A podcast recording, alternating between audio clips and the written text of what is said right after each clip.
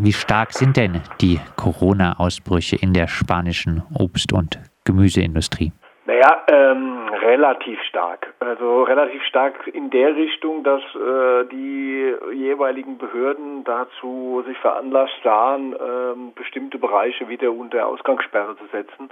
Ähm, das fing an in Aragon, also da ist eine große Region mit Obst- und Gemüseanbau. Ähm, und wenn, wenn man dann weiß, wie sich die Erntehelfer unter welchen miesen Bedingungen die leben und arbeiten müssen, äh, die sich dann ja quasi als Tagelöhner weiter bewegen in die jeweils nächste Zone, wo dann gerade wieder die nächste Ernte ansteht, also dann von, von Pfirsichen zu, ähm, zu Brokkoli und von, also so geht es dann und damit tragen die äh, natürlich, wenn sie infiziert sind, das Virus dann jeweils in die nächste Zone und das ist dann von Aragon direkt über die Grenze, also an der Stelle, wo diese Obstanbaugebiete liegen, ist dann ähm, genau auf ein paar Kilometer weiter beginnt dann die Segria in, in Katalonien. Und da haben wir im Moment äh, den vom, sagen wir mal, öffentlichkeitswirksamsten ähm, Ausbruch, äh, aber nicht, weil die Zahlen da ganz, ganz besonders hoch wären, sondern auch deswegen, weil äh, Katalonien äh, sehr schnell äh, ziemlich drastische Maßnahmen verhängt hat und diese ganze äh, Region äh, wieder unter Ausgangssperre gestellt hat, äh, um diesen äh, Infektionsherd möglichst schnell ähm, in den Griff zu bekommen. Das ist so ein bisschen die Erfahrung aus der gesamten Coronavirus-Krise, äh, dass man das in Spanien ja anfänglich nicht gemacht hat, nämlich äh, den großen Infektionsherd in Madrid äh, damals abzuriegeln und sich damit äh, das Virus ja über das ganze Land verteilen konnte. Ähm, und genau das äh, soll nicht wiederholt werden und deswegen hat man in, in Katalonien sehr schnell zu einer relativ mh, mm, unpopulären, also es gibt eine ziemlich heftige Kritik an der ähm, katalanischen Regionalregierung an der Geschichte, dass sie wegen doch gar nicht so hoher Zahlen relativ schnell zu einem zu einem massiven äh, Mittel gegriffen haben. Ähm, wir haben dann noch andere Regionen, also ich meine, man kann das sehr, sehr genau sehen, ähm, dass es sehr deutlich auftritt, äh, diese, äh, diese Ausbrüche zum Teil in, in genau diesen Gebieten, die sehr stark vom äh, Landwirtschaft und Agrar, intensive Agrarwirtschaft leben. Ähm, es gibt nämlich auch noch ähm, ziemlich heftige Ausbrüche, die weniger bekannt sind in Andalusien, äh, im Murcia. Äh, das sind ja so die, die Gebiete mit dem Plastikplan, wo unsere Tomaten und so herkommen. Ähm, und genau dort überall hat man das. Man hat aber auch noch andere ähm, Ausbrüche, die jetzt nichts mit, mit Ernten zu tun haben. Allerdings sind diese Geschichten in dem Bereich der Erntehelfer besonders stark und besonders virulent. Ähm, nicht, weil die Leute da ähm, besonders unvorsichtig oder sonst was wären, ähm, sondern einfach, weil diese Erntehelfer unter den äh, schlechtesten Bedingungen sind. Und da, wo Leute halt massiert ähm, unterwegs sind und äh, die schlafen da zum Teil, äh, viele, viele Leute werden da zusammengefasst zum Schlafen in einem kleinen Raum und selbst wenn die den ganzen Tag über äh, bei der Arbeit Masken tragen würden, was ja gar nicht geht, äh, man kann ja aber eine schwere, so eine schwere Arbeit nicht mit Maske machen, aber da besteht eigentlich eine relativ wenige oder geringe Ansteckungsgefahr. Aber wenn die dann zusammen äh, in einem Raum äh, nachts untergebracht sind und da zirkuliert das Virus in einer äh, Umgebung mit einer hohen Luftfeuchtigkeit und einer guten Wärme natürlich sehr gut und dann stecken sich relativ viele an. Das Problem ist dabei äh, noch ziemlich extrem, dass ähm, das sind ja meistens äh, sehr relativ junge Leute, viele ähm, Afrikaner, ähm, die sind meistens asymptomatisch. Die wissen gar nichts davon, dass sie angesteckt sind. Und es gibt halt von den Behörden, ähm, oder es gab von den Behörden keine Versuche, da irgendwie äh, diese ja bekannte Situation, dass die Leute von einer Region zur nächsten ziehen, irgendwie in den Griff zu bekommen, dass man zumindest ähm, Tests macht, um Leute rauszufinden oder zumindest mal Fiebermessungen macht, um, um klar Infizierte rauszufinden. All das wurde nicht gemacht und deswegen hat man dann natürlich das Problem, dass sich das ausbreitet. Heißt, äh, die Corona-Ausbrüche in der Obst- äh, und Gemüseindustrie liegen vor allem an den äh, unwürdigen Wohnverhältnissen, an die wahrscheinlich auf den Baracken etc. wohnen. Ja, das ist die, ähm, das ist das, was die, ähm, ich meine, uns ist allen klar, dass dieses Virus natürlich hier ähm, zirkuliert, also nicht nur äh, in diesen Gebieten. Nur sind da die ähm, die Bedingungen, um sich gegenseitig anzustecken, besonders gut. Wir haben jetzt zum Beispiel hier im Baskenland in Ordizia auch eine, äh, einen kleinen Rebrotte, wie man das hier nennt, wie so einen kleinen Wiederaufflammen. Ähm, das war einfach in Kneipen. Äh, da hat man halt eine ähnliche Situation, dass halt in Kneipen relativ viele Leute auf relativ engem Raum, äh, schlecht belüftet, vielleicht sogar noch mit einer Klimaanlage, die keine Außenluft ähm, äh, einbringt, sondern einfach nur die, die Luft im Raum äh, etwas abkühlt und dann zirkulieren lässt. Das sind dann die ähm, besonders guten äh, Infektionsherde. Ähm, und bei Leuten, die dann halt wirklich äh, zum Essen und zum Schlafen eng, eng aufeinander gedrängt äh, sind, äh, da darf man sich nicht wundern, wenn da einer drunter ist, der dann ähm, sich angesteckt hat, äh, dass der dann eine große Masse anderer wieder infiziert. Und ähm, wenn man was an, ähm, an, an so einer Situation ändern will, neben natürlich dem vielleicht dann äh, die, die Region abschotten, ist es sicher so, dass man die Arbeits- und Lebensbedingungen der Menschen verhindert. Wir haben das auch ähm, an einer anderen Stelle nochmal, das hat jetzt mit dem Thema weniger zu tun, aber wir haben das da ganz ähnlich. Also ich war gerade in den letzten Tagen in, in Portugal, da ist ja um Lissabon herum auch, sind ja diese ähm, Trabantenstädte oder diese äh, Schlafstädte, wo die Leute wohnen, die in Lissabon arbeiten. Äh, da sind auch 19 äh, relativ stark betroffen ähm, weil da die Leute relativ eng auf engem Raum leben und da hat man die Bedingungen und da hat mir die, ähm, ähm, habe da ein Interview gemacht mit der Chefin vom Linksblock, die hat mir dazu noch gesagt, das wäre auch noch ein interessanter Aspekt, den man da untersuchen müsste. Äh, das gilt nämlich auch für die ähm, Landwirtschaft.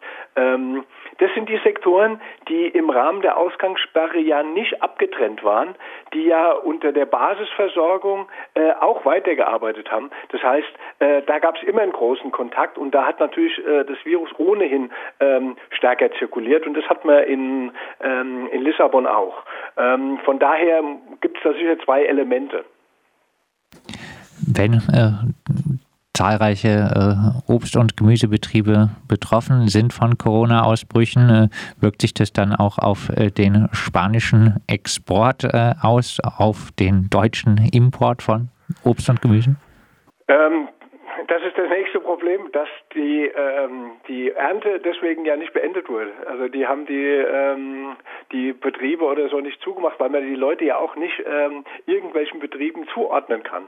Äh, das sind ja äh, quasi Tagelöhne. Zum Teil könnte man sie fast als Sklaven bezeichnen. Also zum Teil werden, werden da Leute auch ähm, illegale ähm, Eingereiste, die werden da tatsächlich auch unter sklavenähnlichen Bedingungen äh, zum Teil ausgebeutet. Ähm, an die kommt man natürlich noch ein bisschen schwerer ran, äh, weil da zu wenig Kontrollen passieren. Ähm, aber das ist so ähm, eine Situation, weshalb man, das ist ja so die Grundsituation äh, in Spanien, die diese Wiederausbrüche, die wir im ganzen Land haben, es gibt glaube ich nur noch zwei Regionen, die völlig frei sind, Asturien und äh, fällt mir gerade nicht ein, äh, die bisher äh, offiziell virusfrei sind. Aber da muss man auch immer vorsichtig sein, weil ähm, nach dem, äh, der Wiese von Trump, äh, wer nicht testet, findet auch keine äh, Infizierten, ähm, kann man natürlich diese ähm, infizierten Zahlen ähm, runterschrauben. Ähm, Madrid zum Beispiel hat in den letzten 14 Tagen pro Million Einwohner äh, die höchsten infizierten Zahlen gehabt. Da hört man aber nichts von, weil die äh, rechte Regionalregierung in Madrid wieder mal keine Maßnahmen ergreift. Ähm, dann, deswegen hat man jetzt auf der Ebene jetzt nicht zu befürchten, dass es da irgendwie zu Engpässen kommt, weil die Stoßrichtung der, der spanischen Regierung insgesamt ist ja äh, die harten wirtschaftlichen ähm, Konsequenzen aus dieser Krise äh, aufzufangen, indem man halt jetzt äh, komplett aufgemacht hat. Ne? Also die haben ja von äh, einer 180-Grad-Wende äh, vollzogen und ähm, auf einmal relativ schnell aufgemacht, damit auch Touristen ins Land kommen und so weiter. Ähm, wir haben aber wirklich auch jetzt wieder in Touristengebieten Gebieten wie auf den Inseln, die vorher frei waren von, äh, von Ausbrüchen, haben wir wieder Ausbrüche. Da sind zum Teil natürlich auch importierte ähm, ähm, Infizierte drunter, die einfach nicht, man hat ja das, äh, den Effekt, dass an den Flughäfen, konnte ich jetzt zum Beispiel im, am Flughafen von äh, Bordeaux auf dem Weg nach Lissabon beobachten, dass da ja Leute nicht mal nach ähm, bei der Ausreise nicht mal nach äh, ihrer Fiebertemperatur äh, geguckt wird. Das heißt, äh, da reisen Leute rum, die möglicherweise infiziert sind. Und bei manchen Leuten könnte man es sogar feststellen, weil sie sogar schon Symptome haben, aber man tut das nicht mal. Das heißt, die Devise äh, bloß nicht die Ökonomie äh, noch stärker beeinflussen und deswegen wird es da jetzt erstmal auch keine Engpässe geben. Man kann allerdings beobachten, dass die Gemüse- und Obstpreise insgesamt ähm, höher sind als sonst. Ich weiß nicht, ob das in Deutschland auch der Fall ist. Äh, da ist sicher eine gute, ein guter Teil Spekulation im, im Spiel. Wirtschaft vor Menschenleben gilt natürlich äh, nicht nur in äh, Spanien. In äh, Deutschland äh, gibt es ja zumindest äh, Diskussionen, äh, die Werkverträge in der Fleischindustrie abzuschaffen. Gibt es denn in Spanien auch Diskussionen, die Lebens- und Arbeitsbedingungen der Erntearbeiterinnen zu verbessern? Ja, sowas gibt es natürlich, aber ähm, ich gehe mal von aus, wenn man schon in Deutschland davon ausgehen kann, ich meine, der, dieser Fall Tönnies, der war ja unglaublich. Äh, da hat man auch gesehen, also wie dumm und wie ähm, wirtschaftsorientiert man bestimmte Sachen machen kann, damit ein so großer Ausbruch entsteht äh, vor, vor den Augen allen. Äh, die Debatte in, in Spanien über solche Dinge laufen natürlich in irgendeiner Form auch, aber man darf nicht erwarten, dass sich an der Situation äh, irgendwas ändert. Das sind hier ähm, meistens so Strohfeuerdebatten. Äh, man muss einfach sehen, in welcher äh, sozialen Lage sich diese, diese Menschen befinden. Zum Teil wirklich äh, illegale Einwanderer. Ähm, dem könnte man begegnen. Also das wäre der erste Schritt. Äh, ich führe ja gerne Portugal als Beispiel an. Äh, das erste, was Portugal gemacht hat, der eins der ersten Schritte, die Portugal unternommen hat äh, zur Bekämpfung der Coronavirus-Krise, ist alle illegal, sogenannten illegalen Einwanderer im Land zu legalisieren. Aus einem ganz einfachen Grund. Ähm, dass man diese Leute in einem, im Gesundheitssystem hat, das heißt, dass sie auch zum Arzt gehen können, wenn sie irgendwelche Symptome haben, dass sie eben dieses Virus nicht einfach weiter mit sich rumschleppen. Ähm, das ist äh, sicher auch ein Faktor gewesen, warum Portugal sehr gut durch die Krise gekommen ist. Das würde bedeuten, dass Spanien äh, was ganz Ähnliches machen müsste, aber ähm, das wurde natürlich hier von, von Seiten äh, linker Organisationen ähm, eingebracht. Äh, allerdings gibt es keinen Hinweis darauf, dass das irgendwie von der Regierung äh, aufgenommen würde, die ja extrem Angst hat vor äh, der rechten und extremen Rechten hier in Spanien, die, die sehr stark ist. Deswegen wird da nichts passieren. Und wenn man das nicht tut ähm, oder auch an den äh, Fragen des Arbeitsmarkts. Ich meine, eine große Versprechen war ja ähm, der Regierung von Podemos und äh, Sozialdemokraten, äh, die Arbeitsmarktreform zu schleifen. Das heißt, äh, wenn man nicht bessere Arbeitsbedingungen insgesamt schafft, dann wird man auch keine Möglichkeiten haben, solche Situationen in den Griff zu kriegen, weil man auch oft gar keine Handhabe hat rechtlich, um dagegen vorzugehen, weil es ist ja, äh, wenn es nicht gerade sklavenähnliche Zustände sind, ist es ja äh, alles mehr oder weniger legal was da passiert. Zum Teil natürlich nicht, aber ähm, man kann das zumindest mal ganz gut noch ähm, unter dem Teppich halten. Das heißt, ähm, das und, wird. Äh, und eine richtige Organisierung äh, findet auch nicht statt. Ja, das ist natürlich ein extrem schwieriges Feld in, zum, zum Organisieren. Ähm, Arbeiterinnen und Arbeiter, die halt äh, von einem Ort zum anderen ziehen, äh, quasi tagelöhnermäßig, das ist extrem, zum Teil illegal noch, das ist ein extrem schwieriges Gebiet äh, zu organisieren.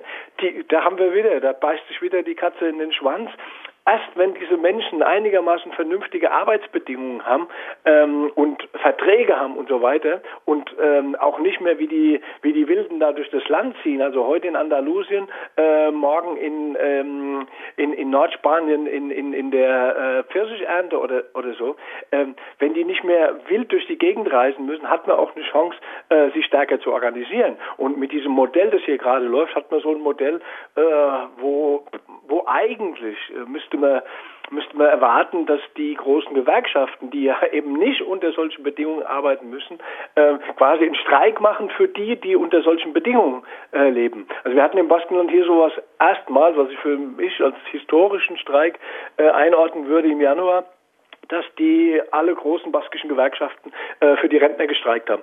Äh, für die, die nicht mehr im aktiven Leben stehen und äh, nicht mehr äh, streiken können in der Form, ähm, da wurde gestreikt und sowas ähnliches müsste genau passieren für die ähm, für diese äh, ultra ausgebeuteten Landarbeiter. Ähm, und damit Druck ausgeübt wird, real, dass die Arbeitsbedingungen und Lebensbedingungen von diesen Menschen deutlich verbessert werden rein aus humanitärer Sicht und natürlich aus der Coronavirus-Sicht gleich noch zweimal. Das sagt Ralf Streck, unser Spanien-Korrespondent und äh, absehbar, dass solche Veränderungen äh, stattfinden, ist es wohl erst einmal nicht. Ja, vielleicht noch so als Anmerkung, die Sachen sind ja alle nicht neu. Der Philipp Alston, der Sonderberichterstatter für extreme Armut, war ja hier im, äh, im Frühjahr zu Besuch. Äh, der hat gesagt, er hat in Huelva ähm, und Andalusien äh, in den Ernte, ähm, in den Erdbeerernte-Pflückerlagern, hat gesagt, hat er Sachen gesehen, die hat er so schlimm in noch keinem anderen Bereich der Welt gesehen. Das muss man sich einfach nur auf der Zunge zergehen lassen, wenn wir äh, in die Erdbeere aus äh, Huelva beißen guter Hinweis äh, zum Abschluss. In Deutschland ist es die Fleischindustrie, deren miesen Arbeits- und Unterbringungsverhältnisse große Corona-Ausbrüche begünstigen. In Spanien ist es der Obst- und Gemüseanbau. Äh, wer übrigens denkt, beim Biolandanbau wäre alles besser, täuscht sich wohl. Die Interbrigadas berichten zum Beispiel über Haciendas Bio aus Almeria, wo laut den Aktivistinnen unter Mindestlohn bezahlt wird, die Arbeiterinnen rassistisch beleidigt würden und Arbeiterinnen, die in der Corona-Krise Schutzausrüstung forderten, entlassen werden. Lieferant ist dieser Betrieb unter anderem für Demeter und Naturland.